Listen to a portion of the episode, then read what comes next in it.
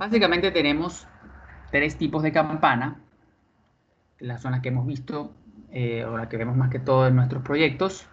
Las campanas murales son aquellas que tienen una pared detrás, tenemos el equipamiento, tenemos nuestra campana y de alguna manera hay una pared detrás que ayuda a que, el, aire no se salga por aquí y que realmente ayuda a la extracción. La campana, tener un muro que me restringe a mí la escapada de aire, este, me hace el, sistema más eficiente, porque sencillamente un motor más pequeño. ¿Por qué? Porque simplemente el humo ya está de alguna manera confinado, no tengo que jalarlo para que se salga. Recuérdense que la función de la campana es que el humo no salga del medio ambiente, o sea, no salga de, de esa área que ella está cubriendo y se vaya a los demás lados y tenga grasas y tenga olores y tenga todo eso.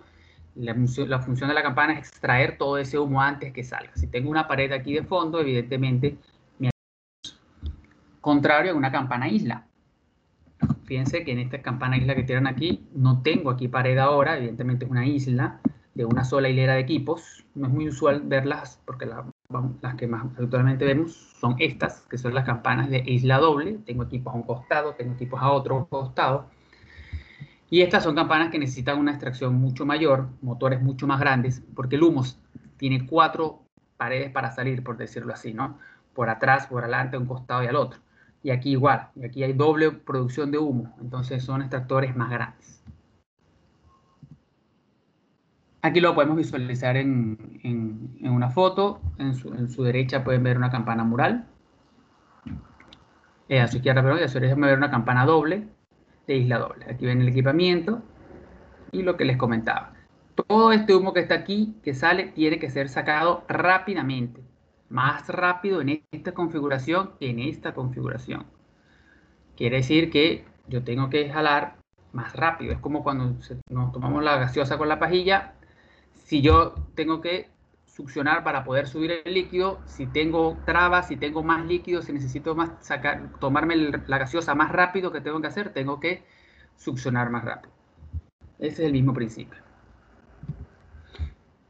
Ahora vamos a hablar de los filtros de grasa. Observen los filtros de grasa aquí. Las campanas tienen sus filtros de grasa, todos son estos que están aquí, son los, los famosos filtros tipo baffle son los mayor usados en el mercado porque sencillamente son económicos, son súper, súper fáciles de lavar. Simplemente tú lo extraes, cada uno de estos aquí, lo desmontas, los lavas y los vuelves a colocar aquí. No, tiene, no hay productos extraordinarios, especiales, químicos que hayan que sacar para eso, no. De esa manera son súper, súper fáciles y son de acero inoxidable. ¿Okay? Todas las campanas de extracción tienen esto con sus con sus filtros baffle, habitualmente a 30 grados, 45 la, la, inclinación, que se coloca para, para ello y para que puedan atrapar la grasa. El humo circula por estas, estas rendijas que está aquí y, esta rendija, y se va quedando poco a poco antes de salir. Ya el humo que sale, que está allí, ya no tiene tantas partículas de grasa, ha bajado. La, la eficiencia de ellos ya depende mucho quizás de lo que sería ya el, el fabricante, en la forma en la cual le dé a estas pequeñas curvaturas que tienen allí, unas retenerán más grasa, otras no, pero cerca del 80% de la grasa se queda en, los ductos, en los filtros. Ahora vamos a hablar de los ductos de extracción. Tenemos ductos de acero inoxidable que soportan hasta 1400 grados centígrados y tal como nos dijo la norma, tienen que ser no menores a 1.09. Luego tenemos los ductos de fierro negro, 1200 grados centígrados y su eh, espesor no puede ser menor a 1.37 milímetros como vimos en la norma. Ahora, fíjense las cosas, los dos ductos se pueden utilizar para la extracción, no hay problema. El más usado es el fierro negro, es más económico que el de acero inoxidable, mucho más económico. Por eso raras veces vemos acero inoxidable y la mayoría de las veces vemos lo que es el fierro negro. Eh, se puede colocar, obviamente, acero inoxidable, es mucho más elevado. De repente lo hemos podido ver en sitios locales, de repente que son este, bastante, bastante, digamos así, bonitos, coquetos, que tienen, que buscan una arquitectura, buscan un diseño se vea bien bonito. Entonces se coloca estos ductos de extracción de, acero inoxidable, inclusive a veces son acero inoxidable una sección y ya después pueden ser de fierro negro. Importante las temperaturas, 1400 grados centígrados, 1200 grados centígrados. Por esto es que estos ductos son los que están normalizados y son los que son los necesarios para poder, o mejor dicho, los que están de alguna manera normados y son los que se exigen para colocar la extracción. Porque los ductos de acero galvanizado, y aquí vamos a, ver justamente esto, se funden a 440 y 460 grados. Eso quiere decir que si llega a haber un incendio, el humo, el incendio, el fuego que agarra por aquí, va a derretir el acero galvanizado.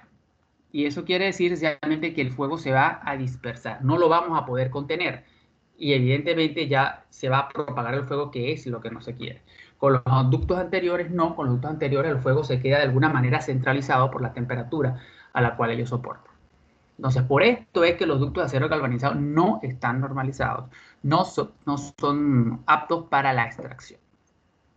Es importante porque a veces hemos visto que han colocado, este, la persona no sabe, este, busca a veces opciones económicas y de repente colocan estos ductos que no son apropiados. Pues si no, claro, si nunca ocurre el incendio, de repente nunca pasa nada, pero hay que estar justamente prevenidos ante ese tipo de situaciones. Tipo de extractores. Siempre utilizamos los extractores centrífugos. Estos son los dos más comunes que ustedes van a poder ver en el mercado, que se ven casi que en todos lados. Entra el flujo por este lado, sale hacia arriba, y los famosos tipo hongo, entra el flujo del aire y sale por este lado.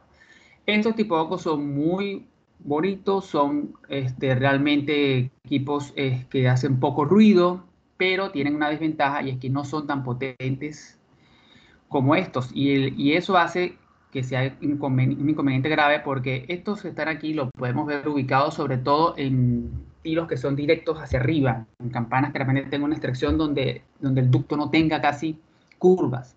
Las curvas en los ductos generan pérdidas. Es como, es como una pajilla. Si usted agarra la pajilla la gaseosa y usted le hace dos dobleces, tiene que aspirar mucho más que si la pajilla es recta. Entonces, ¿por qué? Porque tenemos pérdidas. Entonces, mientras más el ducto, mientras el ducto tenga más curvas, hace que el motor tenga que ser más grande. Mientras más curvas tenga, más grande el motor, más fuerza necesita. Por eso es que estos son los que más que todos vemos nosotros en el mercado. Ahora vamos a hablar de la inyección. Y pregunto esto, pues, ¿por qué tenemos que inyectar aire? Bueno, tal como dijimos al principio, hay que compensar el aire que se está extrayendo. Entonces, si yo estoy extrayendo aire, yo necesito de alguna manera compensarlo, porque el aire se lo va a jalar todo. Hace poco tuvimos un, caso, un caso en el cual este, no, la inyección, no, o sea, sí tenía inyección, pero no la habían encendido, porque daba mucho frío el, ambiente y solo tenían eh, colocada la extracción y veíamos cómo al prender el extractor, o sea, jalaba todo. Cuando jalaba todo era que inclusive la puerta de la cocina la empezaba a abrir. Y, eso es lo que ocurre, pues, o sea, es como una aspiradora gigante que se está llevando todo. Por eso es necesario inyectar aire y es necesario compensar. Estos son los equipos de inyección, habitualmente los pueden ver casi siempre ustedes en todos lados, el más común.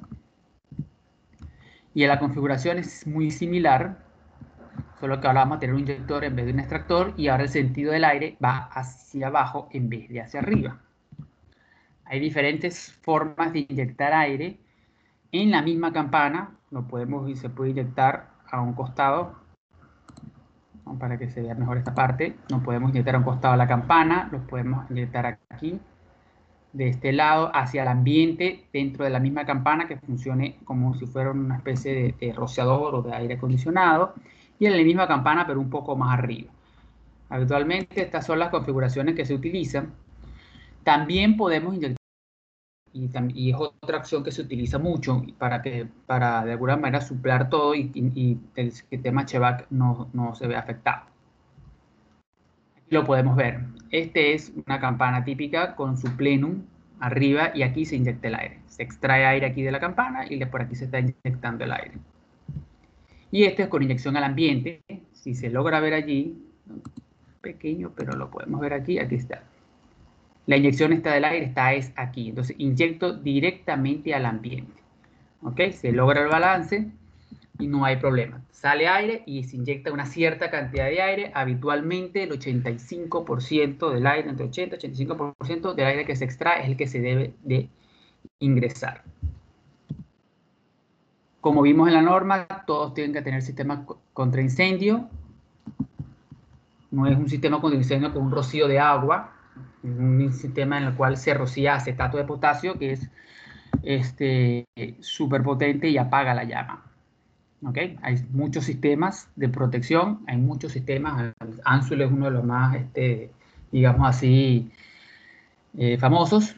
Hay campanas también que tienen su sistema de protección complejos, como hay sistemas de contra incendio básicos. Eso ya lo va a exigir, obviamente, la, digamos que la municipalidad o el lugar de donde estén. Los MOL por lo menos exigen que las, sus campanas tengan un sistema eh, protección ANSUL, que es un sistema en el cual inclusive corta la válvula, detecta, detecta esto que está aquí son unos detectores, detecta la llama, acciona los rociadores, eh, interrumpe el, el, gas, o sea, hace todo, prende la alarma de emergencia del sistema contra incendio, hace, como también los hay más básicos porque evidentemente no son exigidos, pero lo importante es que cumplan la función y son necesarios. Ahora se deben de preguntar, una vez que hemos pasado todo esto que está aquí, bueno, pero ¿para qué necesito yo todo esto? Sencillamente, como les he mencionado, nosotros somos consultores, vamos a diseñar una cocina y por ende necesitamos colocar campanas y debemos saber y conocer el funcionamiento de la extracción. Primero para mejorar y optimizar nuestro diseño. Y definitivamente para optimizar nuestro diseño y lo cual que incluye, y eso incluye también las montantes. Ya les voy a mencionar por qué. Acuérdense que mientras más conocemos el diseño, más podemos mejorarlo y por ende podemos transferirle más confianza al cliente. No es lo mismo llegar a hablarle al cliente, sí, la campana y el sistema de tracción, bueno, eso lo ve otro, y no hacerse cargo como al estar con el cliente, decir, sí, el sistema de tracción sí, vas a necesitar, este, vas a necesitar un ducto de esto, acuérdate de esto, acuérdate del otro, le generas confianza al cliente y el cliente sabe que estás tratando con una persona que realmente conoce el tema. Entonces eso es súper, súper importante. Sobre las montantes correctas, ¿verdad? Que es el tema que vamos a ver a continuación. ¿Cómo definimos las montantes? Algo importante que nosotros tenemos que ver aquí es, o mejor dicho, todo lo que nosotros podemos nosotros ver aquí, lo hace el ingeniero electromecánico, lo hace el especialista. Nosotros no tenemos que hacer nada de esto, simplemente informativo. ¿Ok? Nosotros no vamos a calcular el tamaño del motor, nosotros no vamos a calcular el tamaño de los ductos. Nosotros no vamos a, eso lo va a hacer el ingeniero mecánico a cargo de la obra. Es importante, eso sí, que tengamos esa, esa diferenciación, porque, como les digo, es para nosotros, es para tener conocimiento nosotros y para nosotros saber realmente lo que estamos especificando. Entonces hay una norma que nosotros, que yo se las voy a pasar a ustedes en, en el material, que nos permite a nosotros básicamente saber qué tamaño va a tener el ducto si yo sé qué tamaño tiene el ducto, yo puedo prever y puedo saber si a la hora del diseño del restaurante que estoy haciendo, las montantes que han dejado son o no son correctas.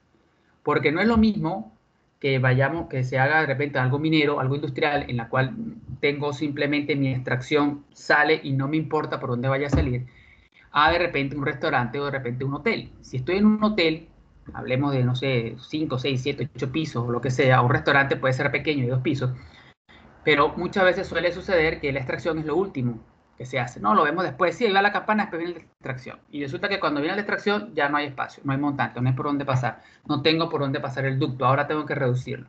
Entonces, si, si eso se ve, se ve desde el principio, no hay problema.